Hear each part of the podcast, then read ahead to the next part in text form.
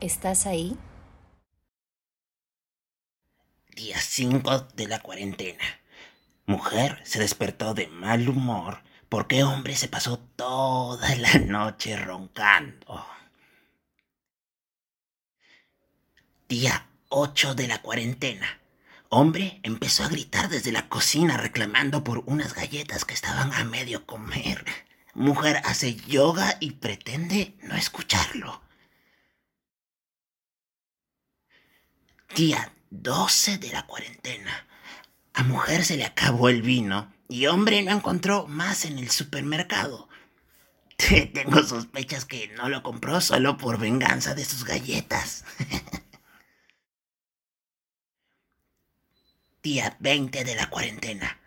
Hombre trajo culantro en vez de perejil. Mujer no sabe con qué adornar el lomo saltado que preparó. Mujer le volvió a reclamar por no haber comprado vino. Hombre se fue a comer al balcón y mujer a la habitación.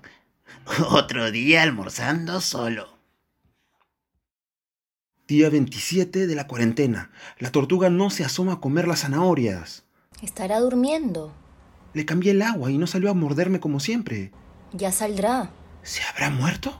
Estás exagerando. ¿Tú la has visto asomarse estos días? Ahora que lo mencionas, no. La pongo de cabeza.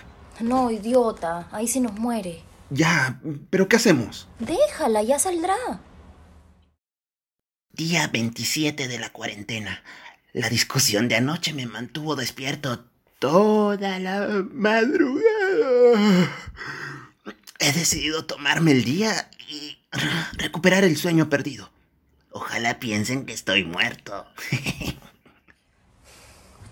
Día 28 de la cuarentena. La tortuga sigue sin salir de su caparazón. Llamamos al veterinario. Mejor consultamos en Google. Pero, ¿qué síntomas tiene? ¿Por qué hay tanta bulla afuera, carajo? Shh, estoy googleando. ¿Por qué no sale mi tortuga de su caparazón?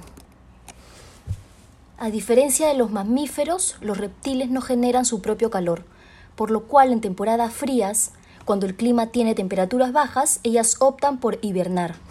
Este proceso no es totalmente necesario y si quieres tener una tortuga saludable que sobreviva al invierno, lo mejor es que consigas un calentador o un termostato, o dejarla hibernar fuera del agua. La actividad y el apetito regresan con el calor que ofrezcas. Le traemos un edredón entonces. ¿Qué es un edredón? No, es muy grande. ¿La bañamos con agua caliente? ¿Me van a bañar? Es de tierra, no de agua. Ella sí me conoce bien. ¿Cómo sabes?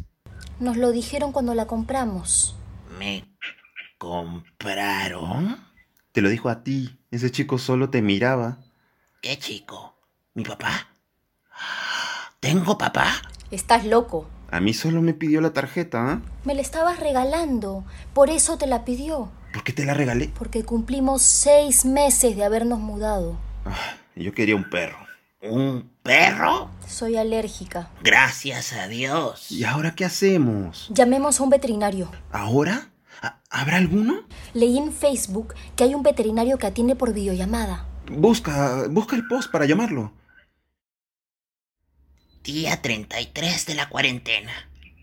Solo salgo para comer, pero shh, nada más. Si la estás mirando todo el día, no va a salir. No creo que sea tímida. Yo tampoco.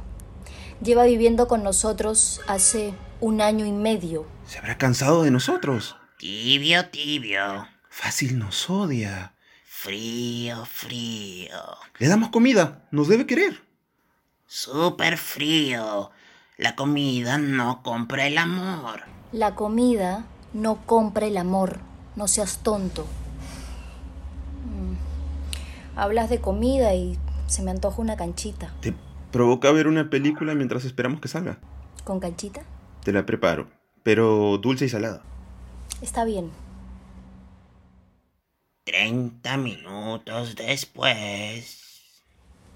La parte donde Julia Robert dice, soy una chica parada frente a un chico pidiéndole que la ame. Es toda la película.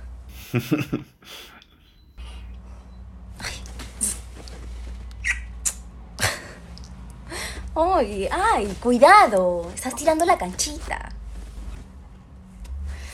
Mm, hicieron canchita. ¡Rodrigo! Justo ahora se te ocurre salir. Métete de nuevo, ¿ah? No veas esto. Fin. Relatos aislados. Plataforma de relatos audiofónicos en días de aislamiento. Presentó. ¿Estás ahí? Escrito por Benjamín Suárez y Daniel Flores. Interpretado por Pierina Parodi y Telmo Arevalo.